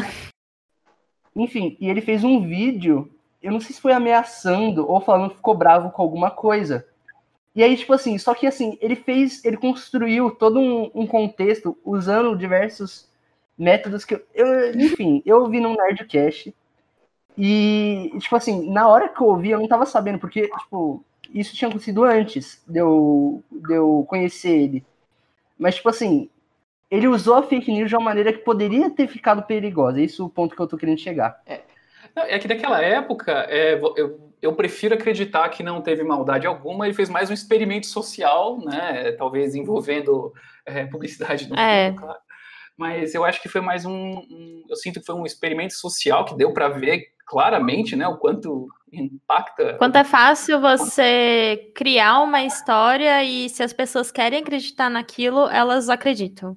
Não, eu, eu cara, o maior exemplo. Aqui, ó, não, pera, eu, eu, achei, eu achei exatamente o que aconteceu, só para dar o contexto. Site não salvo engana a mídia mundial com notícia que re revelava Coreia do Norte como campeã da Copa do Mundo. O blog de humor não salvo depois de ser responsável pelo botão de Cala a Boca Galvão e apresentava um movimento, tal, tal, tal, tal, tal, tal. Enfim, basicamente ele fingiu que a Coreia do Norte ganhou a Copa do Mundo e ninguém ficou sabendo. Para você ver que o quanto tem os movimentos, eles é, funcionam em épocas, né? É, eu até quero citar um caso, para quem viu os primórdios do WhatsApp, é, era muito comum que. Não sei se vocês lembram, isso aconteceu por, por, um certo tempo, mas hoje praticamente não existe mais. Se vocês lembram da época que vazava com muita facilidade e vazava para o mundo todo, quando tinha, por exemplo, o vazamento de intimidade de algum famoso ou de alguma pessoa aleatória. Não, direto, vixe. É, isso, então, isso era. fervia na internet, saía na, na TV. Hoje vocês podem ver que até o WhatsApp, para as pornografias em geral, isso despencou. Isso não é uma, é uma coisa tão retrô que você olha e fica, cara, de novo, isso? Então, as coisas acontecem, para mim, ela, eu vejo que elas têm um ciclo de vida, né? Acontece um comportamento, que nem, por exemplo, essa que o Cid fez, hoje eu acredito que tem um impacto muito menor, porque nós já estamos vacinados da primeira onda. Vai acontecer, mas diferente, com outro contexto. É, então, assim, as coisas vêm, elas, elas, nos impactam, e depois você fala, puta, fui, eu fui um dos idiotas que caiu nisso é. daí. Eu, eu, caí nisso. Aí depois você fica, você fala, eu caio, mas não dessa forma. Mas, Sinem, hoje eu acho que é muito difícil, porque, por exemplo, a gente passou por uma onda muito grande de fake news pelo WhatsApp. Uhum. Que era basicamente você mandar um link que ia ter a manchete de alguma notícia fake. Uhum. E eu acho que, assim, será que hoje as pessoas vão sempre falar, nossa, não, mas isso é fake? Porque eu acho que é muito subjetivo ainda de algumas pessoas perceberem o que, que é uma fonte fake ou não então, acho que ainda é. vai haver muitos problemas relacionados a fake news distribuídas pelo Facebook e pelo WhatsApp. Ah, com é, certeza. É, isso aí é acaba caindo no que. É, é, vê que é uma coisa cíclica, né? Comportamental. Claro, o que vai ser tratado é da época, né? Mas você vê que é uma coisa presente e que sempre vai ser, reto... vai ser retomada. E é uma coisa que o Renan comentou lá no começo e tal que é muito atrelado à ideologia, ao pensamento. E você vê que com, a, com essa facilidade né, da, de identificação do algoritmo pela rede social e tal, você vê que isso pode muito fácil, é, de uma forma mais fácil, vir a acontecer, só que ao mesmo tempo pode não vir a acontecer porque vai ser atrelado à pessoa uh, um cuidado maior, né? Sim, é, bem, bem, é, esse é o ponto. É grão por grão, né? A pessoa fala, puta, cai de. Igual, por exemplo, quando vocês explicaram é, que alguém trouxe uma fake news, talvez um professor, um pai, ou algum amigo. Você dá aquela garfadinha falando, que nem, por exemplo, tem uma fake news muito recente que tá rolando na internet, falando, falando sobre as cervejas, o que é cerveja, o que não é, cerveja contaminada com, né, com, com produtos químicos. E é, com uma, e eu recebi de pessoas que eu confio muito, e elas mandaram para mim, eu gastei cinco minutos e eu mandei de volta a matéria e falei, cara, isso é boato. Inclusive, todas as, as empresas que tiveram nome divulgado, elas tiveram que se defender publicamente, porque foi uma, uma acusação muito grave. Então, assim, aí quando eu mandei para essas pessoas, elas simplesmente falaram, puta, desculpa, mandei para mais 10.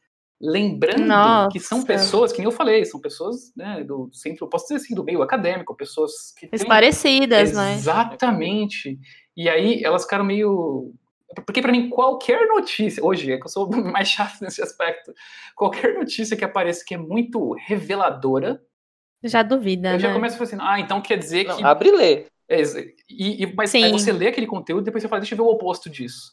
Porque é uma notícia Exatamente. reveladora. Que Ou então fala. você pega e procura, tipo, será que tem mais sites que tem essa notícia? É. Será que tem algum vídeo no YouTube sobre isso? Tipo, não fica só preso àquela fonte. O, o ponto que é basicamente a campanha que estava rolando aí do Atila, né? Que ele soltou, a campanha do governo falava para como tratar e identificar fake news. Sim. E, e, por exemplo, a matéria recente que teve, daquela partícula que encontraram na atmosfera de Vênus, e todo mundo começou a falar, tem vida em Vênus. E os caras, não, vocês entenderam tudo errado, velho. Calma, não é isso que Calma, a gente tá falando. Filho, direito. Esse é o ponto. A galera mais inclinada em ciência vai falar, sei lá, por exemplo, ele quer criticar um criacionista, por exemplo. Ele vai falar para todo mundo falando, olha aí, ó, vida em Vênus, aí você fica, cara, a matéria não está falando nada sobre isso, e a pesquisa, os próprios cientistas estão com o pé atrás falando, galera, isso só significa que um composto da vida foi encontrado. Pode ser que tenha uma forma que a gente não conheça desse composto ser produzido. Calma, galera. Não, pera aí. Então quer dizer que a Terra também não é plana. Outro ponto aí. Não, e que quer dizer que o homem já foi à Lua, né? É, esse, esse, esses são os exemplos, né, do pessoal. É porque também teve muita matéria. Imagina, por exemplo, não sei se vocês lembram dessa matéria que teve. É, era da Discovery, que era documentário. É que assim, eu sou muito interessado nesse meio científico. Então, quando você vê uma matéria dessa, você já fica, opa, calma aí, como assim? Que foi uma matéria que. que um, um canal focado muito em, em, divulgação científica e de ciência é, foi e colocou sobre o, o mundo das sereias e começaram a mostrar. Ah, eu lembro, fósseis. eu lembro. O documentário que é, teve. Eu, eu, eu, nem vou citar o canal porque é muito triste. Eu fiquei Não vale muito decepcionado. E aí eles colocaram, assim, fizeram um monte de atores, que tinha é, esqueletos, fósseis de sereias e coisa do tipo. E você olhava e falava, Caraca, mas não, não, é que tinha mesmo? E, e, cai, e no final eles colocam é, um textinho bem pequeno dizendo que eles tiraram. Eu não lembro a expressão que eles usaram na época, tá? Peço desculpa. Mas foi alguma coisa mais ou menos tipo. Os, as informações podem não ser muito precisas ou podem não refletir a realidade. Mas se seu pai, que adora assistir esses canais, o seu avô, que adora assistir vocês acham que ele vai olhar até o final? Chegou nos créditos e já tá lá refletindo ele, nossa, então quer dizer que tem sereia. Não, chegou nos créditos, você levanta, vai no banheiro, vai ver a vida e, e tchau. Tanto que esse canal teve que pedir desculpa publicamente, porque gerou uma, um, um, ponto assim. Aí você fala assim: Poxa, isso também tem nesse meio. Então, calma, o que, que é verdade? Né? O que, que é verdade? Não, e eu, eu, eu, acho que assim, um caso que foi muito recente foi do Lucas Neto, né? Que ele tá, chegou até a processar quem começou a espalhar fake news, hum. porque chegou num nível de afetar a imagem dele, né? Sim. Que hoje ele trabalha fazendo conteúdo para criança. Isso. E daí pegaram um vídeo dele que ele tinha feito um urso de gelatina gigante uhum. e começaram, inventaram, fizeram né, uma matéria fake news falando que aquilo era um objeto sexual e que ele estava mostrando aquilo para as crianças. Tipo, meu, isso pode sujar, pode acabar com a carreira inteira de uma pessoa e sendo fake. E muita gente, muitos pais que, né, que não gostam assim, compartilhavam sem nem buscar saber de onde estava, de onde saiu aquela imagem, sabe? Sim. É muito sério, é muito perigoso. E, e olha, nesse ponto, é, é eu, o, o, que acontece só sobre fake news? Por que, que as fake news são tão geradas e são tão divulgadas, né? Existe até uma, uma matéria que a, a, Patrícia Campos fez, uma, incrível, tá? um vídeo, né? Tá, vocês, quem tiver interesse, está mais molhada, falando sobre a engenharia das fake news, né? É, elas não têm o objetivo de informar, não tem, não é essa a intenção de fazer com que as pessoas, vou dar um exemplo bobo aqui, das pessoas acreditarem em sereias. O objetivo não é esse. Ou o objetivo acreditar que realmente esse ursinho gigante que fizeram era é, alguma coisa que tinha uma conotação sexual. O objetivo não é esse inicialmente. O objetivo, normalmente, porque ele ganha força, porque qualquer pessoa pode postar qualquer porcaria. Mas por que ganham força? Porque é incentivado. E por que que é incentivado as fake news mais absurdas que vocês falam? Não é possível que vocês estão falando que estão colocando pedra em caixão para poder aumentar o número de mortos em, é, pela Covid. Mas, tipo, o objetivo não é esse. Não é diretamente esse. Normalmente, uh, as fake news, elas são para tirar de foco alguma notícia verdadeira que está acusando alguém. Então, é, essas tecnologias usadas de fake news em massa, inclusive, até nessa matéria dela, ela fala sobre é, como que funciona esse esquema em massa. São empresas contratadas para mandar, tipo, por exemplo, 10 milhões de, de mensagens dizendo Vou dar um exemplo bobo aqui. Ah, você chegou a ver esse. esse o seu filho está vendo esse, essa coisa que o fulano fez? É para Porque imagina, a mãe ou o pai que está no seu dia a dia, e aí ele começou a ouvir a notícia sobre um político específico, e depois, ou seja, está começando a chamar a atenção dele. Aí depois aparece algum problema que influencia o filho dele. Ele, ele, começa a não prestar mais atenção naquilo e foca naquela fake news. Porque não importa se ela é verdade ou não, o importante é o foco. Tanto que até essa expressão, pra você ter uma ideia, surgiu um nome para isso, né? É, que o pessoal chama de, de far house. Não sei se vocês já, já olharam esse, esse ponto. Far house significa aquelas é, mangueira de bombeiro, sabe? E, Sim. por exemplo, quando você liga uma mangueira de bombeiro e ninguém está segurando, ela fica chicoteando e jogando água para todo mundo é lado. Então, esse uhum. conceito, essa, essas empresas que trabalham para esse meio de fake news, é, o objetivo delas é só jogar tanta porcaria para abafar aquela informação sua.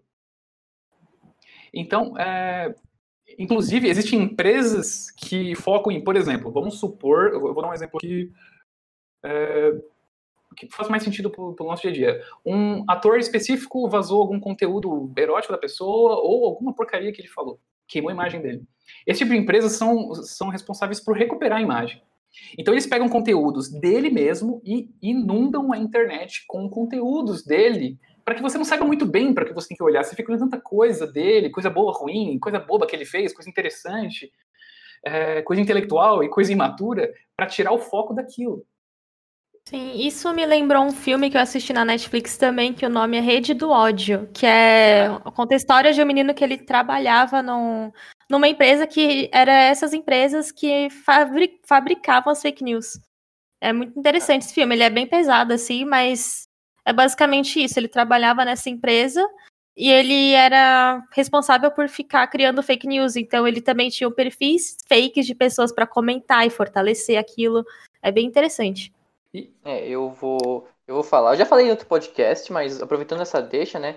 Que, meu, segunda temporada de The Boys é isso. Ah, exatamente. É Sim, com certeza.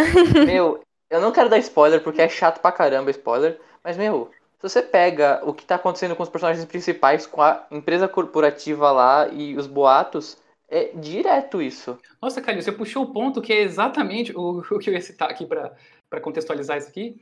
É, essas fake news, vocês já repararam que as fake news elas têm uma qualidade muito ruim normalmente, né? É um texto mal escrito, talvez é uma montagem às vezes mal feita.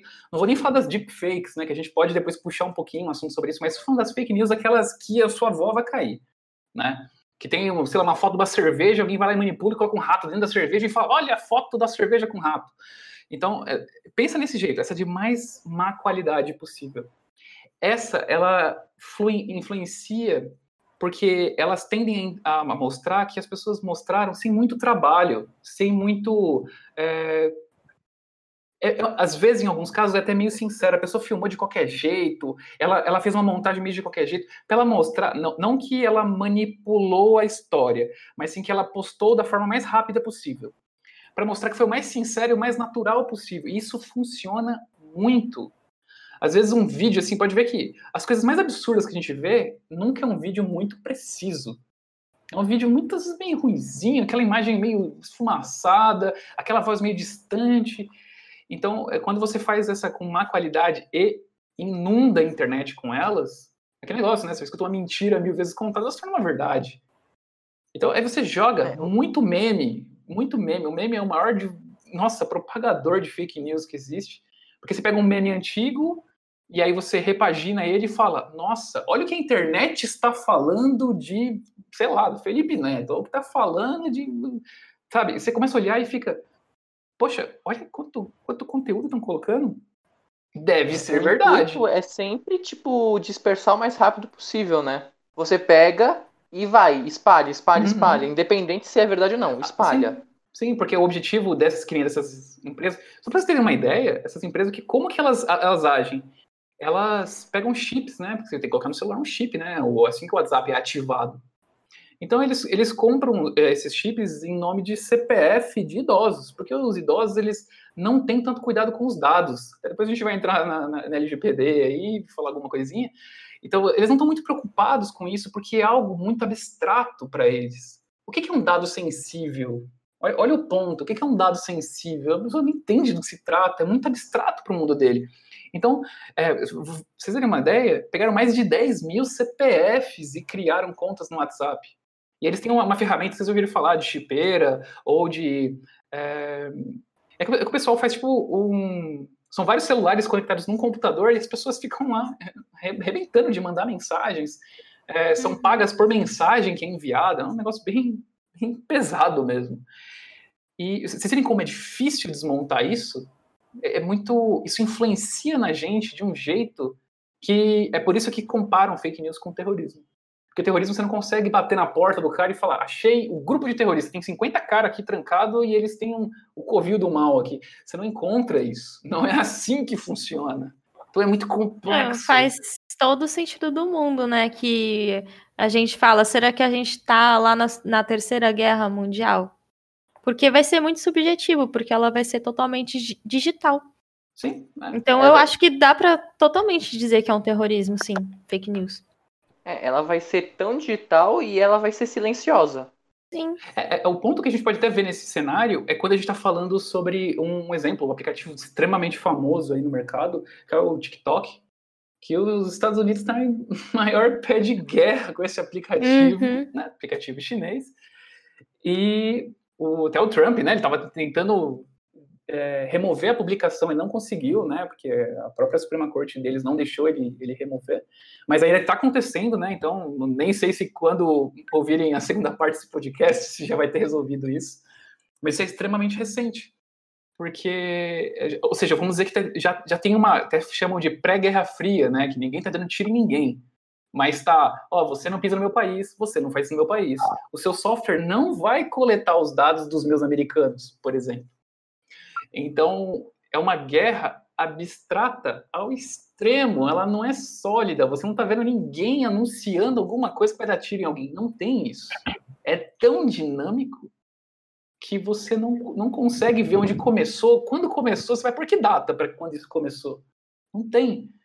Então, por exemplo, né, o próprio aplicativo está se tornando é, uma, uma arena de guerra de quem define o que, para onde vai, um defende a liberdade de expressão, o outro vai falar, não, mas é segurança nacional. Aí você começa a olhar, poxa, mas que mundo que tá, isso está caminhando? É, é, é, muito assustador.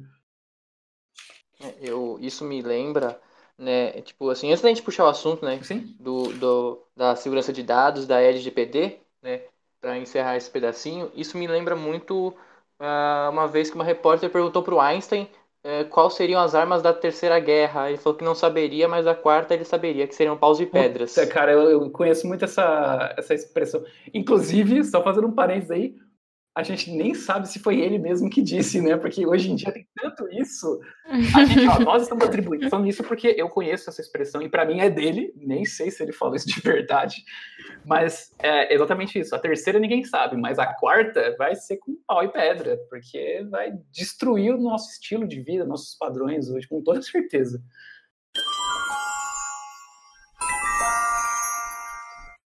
Mas então, vamos aproveitar agora esse ganchinho, vai que a gente deixou aí de fake news, não sei o que, dados idosos, né, que tem os chips comprados com nome e tal, para falar um pouquinho da parte de é, segurança, né, de dados e da LGPD, que acho que isso é muito importante a gente comentar, já que está falando desses assuntos. Vocês aí que são especialistas nessa, nessa parte aí, né, que tem contato, o que vocês diriam e, poder, e diriam e podem dizer para os nossos ouvintes aí porque eu aqui sei o básico do básico. Legal, pessoal. Então, quando a gente fala da, da, da LGPD, esse que também já vamos entrar num, num, outro assunto que ele é muito abstrato, a gente fala muito sobre ele, mas é, quando a gente fala que não, não, é algo que você consegue ver o começo, meio e fim, é muito, né, não, não é tangível, né? Quando a gente fala sobre a LGPD, é, é o primeiro ponto. Ninguém sabe se ela vai ser perfeita ou se ela vai ser uma canelada que a gente vai dar fazendo ela, mas ela é o primeiro passo. Porque hoje os dados não têm praticamente regulamentação nenhuma, ele é muito pequeno. Né? Aí você tem aquele termos de uso que você leu leu, né? Você só leu a palavra termos de uso e fala, é isso que eu não vou ler. Você só procurou aceito aqui e é isso aí. É, você fala assim, por que, que o aceito aqui não está fácil? Você vai reclamar da UX do, da tela de, de aceite, né? E, e ela é o primeiro passo, né? Tem a, europeia que fizeram, parece que está andando bacana, é, mas, como a gente está falando, é um, é um primeiro movimento, né? Uma, é, é um primeiro passo para a gente ver se vai dar certo ou não. É, vocês podem ter visto que já, ela já está em vigor, mas ainda o governo não está multando é, as empresas por causa disso, né? Começa a multar em final de agosto do ano que vem, de 2021. E só que assim, por mais que esteja, ou seja, tá esse tempo de adequação das empresas, era para ser antes. Não sei se a galera tá por dentro, era para ser antes, mas a pandemia fez com que as empresas ganhassem mais tempo para para implementar, porque é muito complexo a implementação, depende da empresa, como ela trabalha, porque, né, tá dando uma visão geral da LGPD, é basicamente você ter controle sobre os dados sensíveis que você tem. Seu e-mail, seu nome, a empresa tem seus dados, mas você não quer que ela tenha mais, por algum motivo, você parou de usar o produto delas. Esse é um, esse é um dos exemplos. Saber qual, qual é o uso que eles estão fazendo com seus dados. Então, é, é muito delicado isso para as empresas implementarem, porque é, uma parte vai usar para BI, outra está vendendo sim seus dados. Então, é muito delicado. É, mas ainda temos esse, vamos dizer assim, esse quase um ano aí para implementar. Mas o que não tem impedido, essas são matérias bem recentes, né? Que uma empresa de imobiliária vendeu alguns dados né, para o grupo onde ela trabalha e as pessoas moveram processos pessoais, porque a lei já está valendo, só que o governo não está multando, mas a lei já está valendo. Então, quando você, por exemplo, é, dá um exemplo bobo, comprou um apartamento e depois você recebe 50 ligações e acessos e e-mails e chama no WhatsApp te oferecendo é, móveis planejados, por exemplo, mas como você sabe que comprou um apartamento novo? Então, é aí que as pessoas já começaram a fazer essas associações e entrar em contato com essas empresas. Porque vocês não viram que eu falei agora há pouco de que os CPFs de idosos vazaram e compraram chips no nome deles, não é comprar, o, o idoso não ficou sabendo de nada. Simplesmente. Sim, ou seja, é, ele deu o CPF dele em algum lugar. Exatamente. E esse determinado lugar vendeu para a empresa que faz fake news. E, e pensa assim: imagina eu, eu, eu, divulgar, vender uma base falando. São pessoas de 63 a 65 anos de idade. Tá, eu posso olhar e falar assim: eu sou empresa X de eletrônicos, não vou, não me interessa essa base, vou dar um exemplo bobo, né? Mas para uma uhum. outra empresa que fala assim: olha, dá para comprar uns chips no nome dessa galera, porque se você ativar, você tem que pôr CPF, né? Como eu tinha dito. Uhum. Então, você começa a, a, criar outros mercados com os dados das pessoas. Então, Sim, é um trabalho também muito sujo, né? Quando as pessoas passam a usar nesse sentido. Se você parar a pensar, qualquer uso que fizeram e não pediram sua autorização, ele já é meio errado. É, Se você parar para pensar, qualquer um. Tanto que o grande medo que as pessoas têm é, por exemplo, sobre o seu, o seu histórico de saúde, o seu histórico médico. Uma empresa poderia, imagina uma empresa constando uma base pública que uma outra empresa está vendendo, consulte o CPF do seu futuro candidato e descubra os problemas de saúde dele antes de contratá-lo. Então, nossa, é, isso também seria bem injusto, né? Isso é muito injusto. Isso aí é o Westworld total. o, o, que, o que a gente já pode estar vivendo, né? É, alguns pedacinhos disso, né? Então, é, a gente tem que tomar bastante cuidado com os nossos dados. Quando você vai numa farmácia X e por padrão o cara já te pede seu CPF, você fala, mas você quer meu CPF para quê? Você tem que criar um ponto de constrangimento para falar, não, desculpa, eu não quero o CPF. Ah, mas é para ganhar desconto. Você fala, obrigado, eu vou pagar mais caro hoje. Você tem certeza que você vai pagar mais caro e não vai passar seu CPF? Para vocês verem que quem está pedindo o seu CPF, ele não sabe para que serve. Ele simplesmente assim, pediu. nego meu CPF hoje, mas garanto minha saúde mental depois. É, e, como, e como a gente fala, é algo muito abstrato. O problema que você vai ter com o vazamento de dados não é hoje que você vai ter. É quando você for pegar um plano de saúde e olharem e falar assim: não, vixe, pelo seu estilo de vida e pelo que você tem. Um exemplo, né? Não que vão falar, nunca vão falar isso, só vão rejeitar. Mas vão falar assim: uh, como eles decidiram, essa pessoa que tem feito esse comportamento, ela provavelmente tem uma depressão, ela vai me dar problema. Sim, vai dar, vai ser, ou seja, ou então não é que não vai aceitar, mas que o valor vai ser bem alto. Sim, e é uma Sim. informação pessoal sua, é só, ela só diz direito a você, ninguém tem que saber. Embora o Facebook saiba que você vai se divorciar e separar três meses antes de se separar por cruzamento de dados, é, ele não pode vender essa informação para alguém. Entendeu? Tipo, senão daqui a pouco você está no meio do, do, lá, do, desses três meses que eles já estão notando, porque o algoritmo começa a olhar que as pessoas começam a quebrar as, as relações entre os amigos próximos, que é essa forma que eles analisam. Aí já começa a te mostrar anúncio do Tinder. Oh, já vai pro Tinder, já tá dando ruim mesmo. Então, já pensaram, é, é muito sério isso. Os nossos dados é tão abstrato, é tão complicado que, nossa, sei lá, é, eu, eu, assim, a gente vai falar, né, polêmicas e o que a gente acha pra frente também, né? a gente vai especular mais ainda do que a gente já tá especulando nos temas. Mas, assim, eu queria saber, assim, né?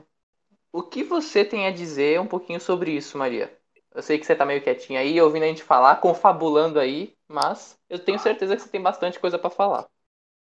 Quietinha porque o Renan ele consegue ler meus pensamentos e fala tudo que eu tinha para falar. Não, mas dois pontos que, que eu acho que é bem legal de prestar atenção, né? Um, ou ela, por mais ela tá aprovada desde 2018, vocês sabiam disso? Não. Ela não foi aprovada em 2020, ela foi aprovada em 2018, só que ninguém começou a implementar ela. E sobre a multa, Renan, já entrando nos, nas, nas polêmicas, é 2% do faturamento de cada empresa, né? Eu acho que já deveria começar a multar já. Exatamente, pode chegar até o teto de 50 milhões, tá? Para mim, tinha começar. A pandemia não tem nada com isso. A pandemia ela consegue postergar algumas coisas que a gente precisa estar no físico.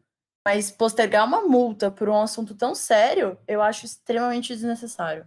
Queria começar a multar agora, na minha opinião. É, vamos, vamos para as polêmicas. O que vocês acham? Então, vamos entrar com tudo, dane-se. Polêmicas. Não, eu concordo, eu concordo. Eu, Polêmicas. eu acho que eu até me lembro quando surgiu, né? Tava surgindo esse negócio do LGPD, a gente nem tava nessa presidência atual e tudo mais.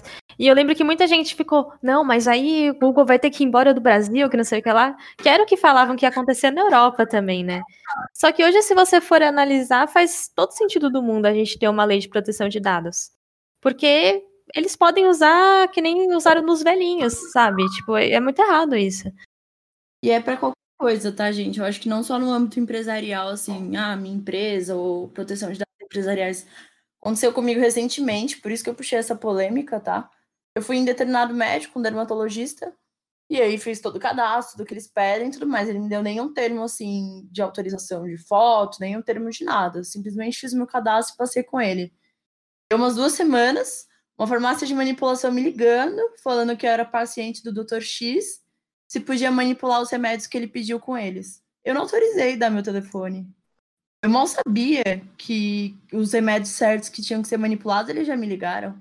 Eu achei muito absurdo isso, muito absurdo. Eu fiquei muito brava. Cai naquela falta de consideração, respeito e você perde a confiança total. Exatamente. Às vezes você até ia procurar outra opinião de outro profissional e já chegou alguém, tipo, perguntando se podia fazer o remédio. Tipo, é só pagar aqui. Como assim? É, mas foi exatamente isso. O valor total fica tal, os remédios ficam prontos na segunda-feira. E ele, além de encaminhar todos os meus dados, encaminhou a mesma receita que ele, que ele me deu para o laboratório lá de manipulação. É, Falei, por isso que. Surreal. É, né? Assim, até a minha, minha, opinião sobre iniciar as multas. Eu gostaria que, que, que tivesse iniciado antes essa parte de, de multar. Mas é, uma lei é levada a sério quando ela é cumprida todos os requisitos dela. Né? Então, uh, o Brasil não tem estrutura para para aplicar uma correção, né, de uma gestão de dados das pessoas é, muito rápido. O problema que teve da pandemia foi simplesmente que muitos times assim, é, de, de empresas de tecnologia foram reduzidos é, por causa da pandemia. Então ficou as empresas terem que mudarem o modelo de negócio ou alguma forma de trabalho para conseguir se manter lucrativa e, além disso, ter que implementar é, essas é, resoluções. Então, é só por isso, assim, eu estou sendo mais é, empático com os problemas das empresas nesse sentido, né? Claro que isso deveria ter sido feito antes, Mas a pandemia ela, ela impactou algumas empresas bem sérias, né? Muitas né, quebraram.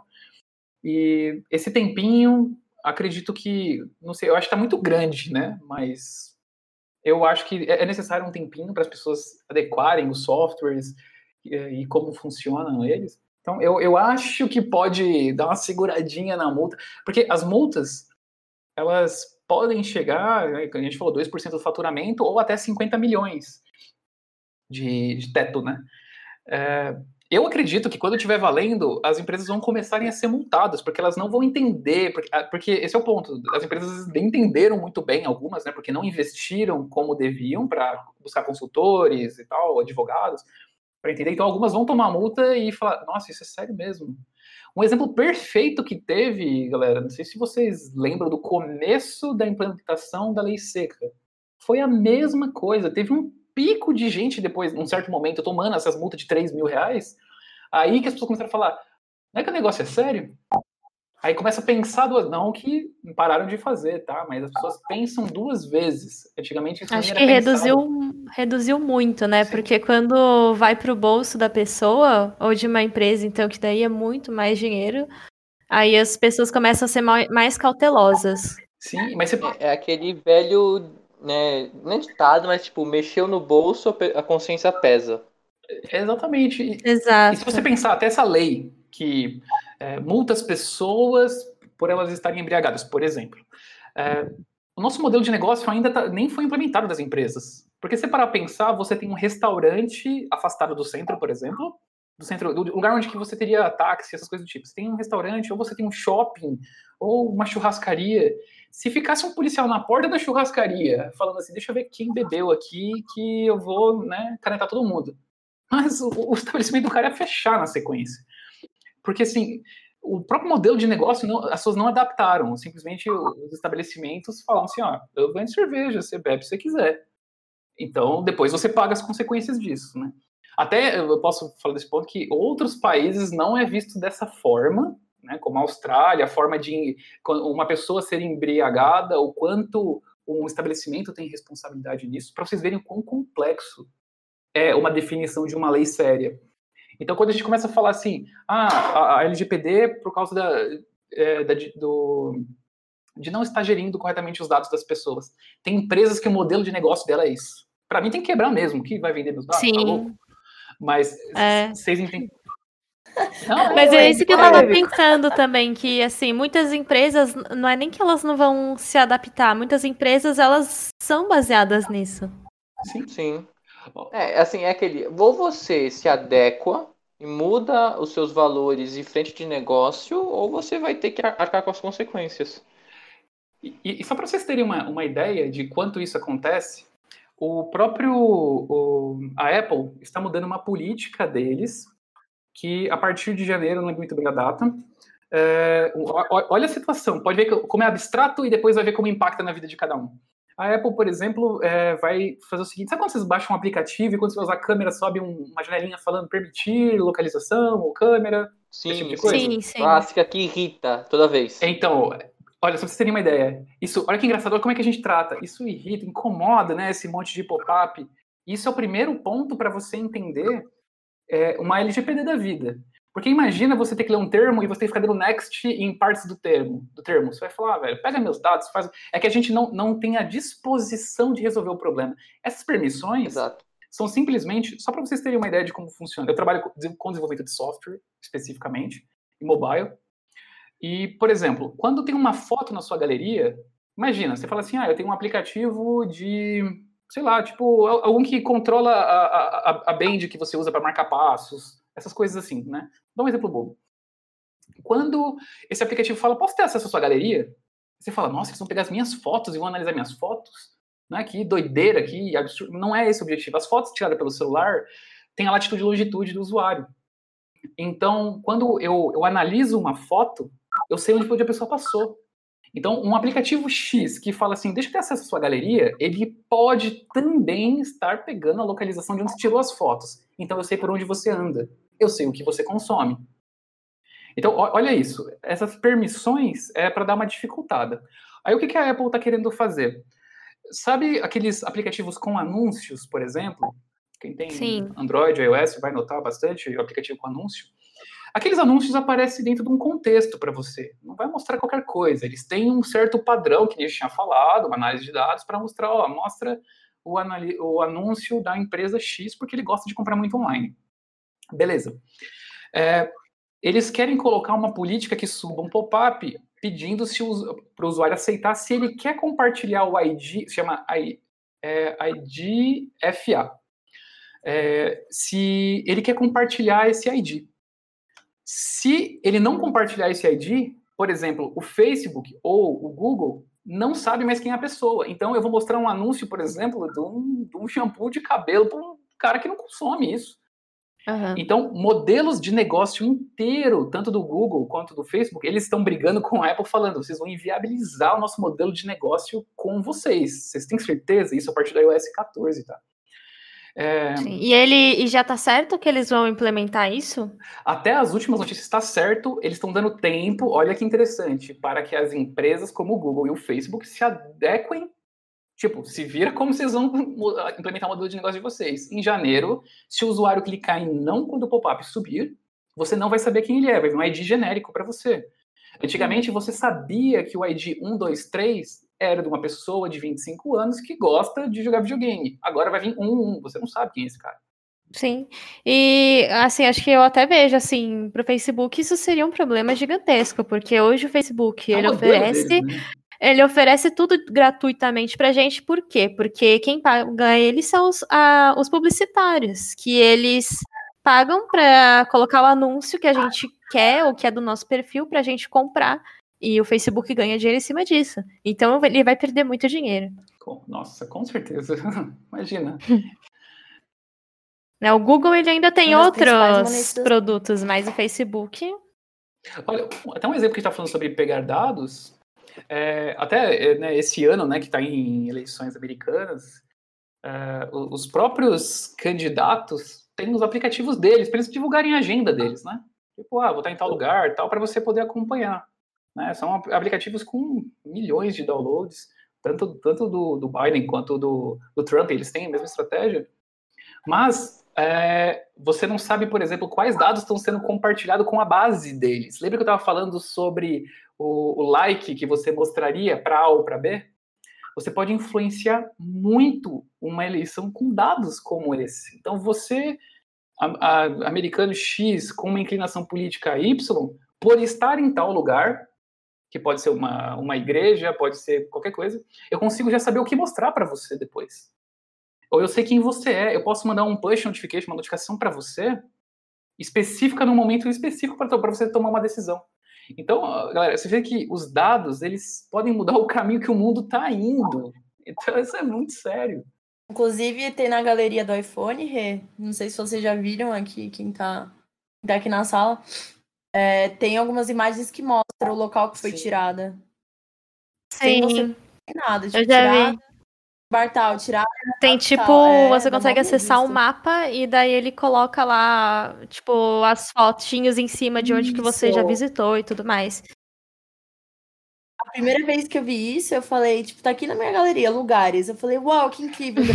é quando vocês olham, não sei se alguém tem aquele fotos do Google, é que ele mostra. Ele, ele sabe agrupar todas as fotos por pessoas, né? Ele olha os rostos e Sim. Aí tem um certo o, momento. O iPhone também. Isso, e tem um certo momento que ele fala assim para você: gostaria de treinar para identificar, eh, treinar o software para ele identificar melhor você?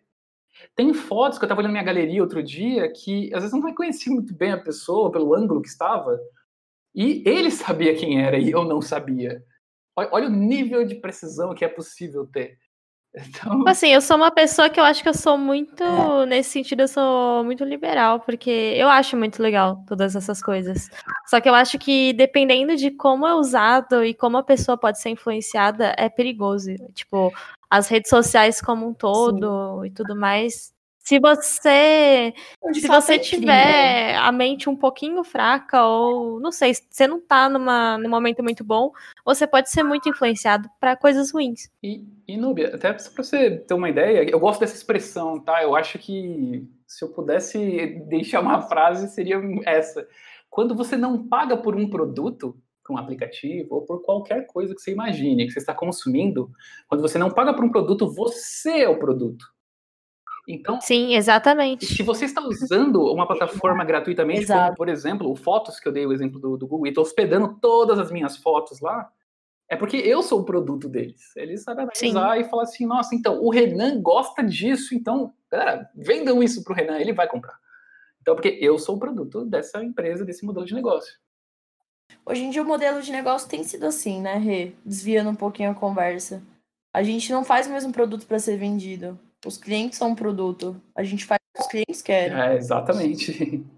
exatamente. Esse mundo de, de aplicativos, né? Eu, nossa, até por mim eu puxaria um mundo à parte só para falar o mundo de apps. Se um dia a gente for fazer um podcast de é, o comportamento dos usuários em aplicativos. Não, é você vê que só o Facebook rende um, uma série, né? Porque tem muita coisa para falar em cima. Por isso que quando a gente fala de aplicativos, é, é um mundo à parte, né? Nossa, ele, é, ele é muito mais complexo quando a gente ficava só a parte de sites, né? Por isso que quando a gente vem para o mundo de aplicativos, porque eles tá dentro da sua casa, tá dentro do seu dia a dia, ele influencia de uma forma absurda, né? Ou até o seu estilo de vida, ou, é, né, como a gente estava falando, sobre os seus consumos, seus hábitos de consumo, né? Um, um, um tipo de aplicativo que eu, eu acho bem curioso, o quanto ele parece tão inocente, mas ele, ele pode influenciar tanto por causa do conceito, que é, por exemplo, aquele aplicativo bem famoso, que é aquele, é, aquele Reface App, né? Que você pode colocar o seu rosto no, em alguma cena de algum, de algum vídeo, né? é, isso começa a colaborar é, que você consegue, na verdade, você consegue já ter ferramentas para você fazer até deepfakes mesmo, né? De você conseguir é, colocar pessoas num contexto que elas não estavam e quem olhar fala, não, não é possível. Imagina, se a gente olha e fica né, impressionado com a tecnologia de falar como conseguiu modelar esse rosto desse jeito, nesse ponto, nesse ângulo, com essa iluminação, para gente que, né, que conhece até dessa, dessa parte mais tecnológica. É, e imagina para uma pessoa de mais idade, né, ver alguma coisa tão real quanto uma deepfake, de você conseguir colocar um contexto inteiro, uma mentira, e a pessoa ela fala assim, mas eu estou vendo a pessoa fazendo isso. Se ela está caindo lá na anterior, que é sobre um, um postzinho só falando uma coisa ou outra, imagina você ver uma imagem. Então, o mundo dos aplicativos, ele é gigante e faz das mais variadas modificações no nosso estilo de vida e no nosso dia a dia, né? Então, aplicativo é um negócio incrível e meio assustador ao mesmo tempo. A faca de dois gumes. É tão útil e tão nocivo. É, porque ele é muito bom, só que nas mãos erradas, ele pode ser a pior coisa do mundo. Nas mãos erradas, Nossa, então a gente tá falando de Homem-Aranha é, longe de casa, é, aquela arma lá do filme, sem spoilers, mas quem viu sabe que o. Não, quem viu não. É, dando contexto, o filme basicamente fala de um cara que usa fake news para conseguir uhum. poder. Então é, é o tipo de arma mais perigosa é, hoje em dia. a informação pode ser a sua. Eu acho que é igual quando a gente fala sobre remédio, né? Que o, o remédio fala que a dose, né? O, o, composto químico, né? A dose é o remédio ou o veneno. A informação, que informação é informação, tá? Uma informação pode ser verdadeira ou falsa. Informação é um contexto é, de dados, né? É, então, um agrupamento de dados, um processamento de dados, se você constrói uma informação.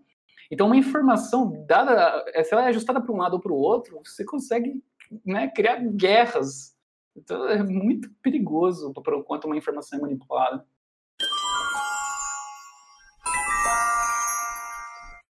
Bom, falando em manipulação, vamos manipular o povo para seguir o Instagram do Caio agora? Opa, Já. vantagem.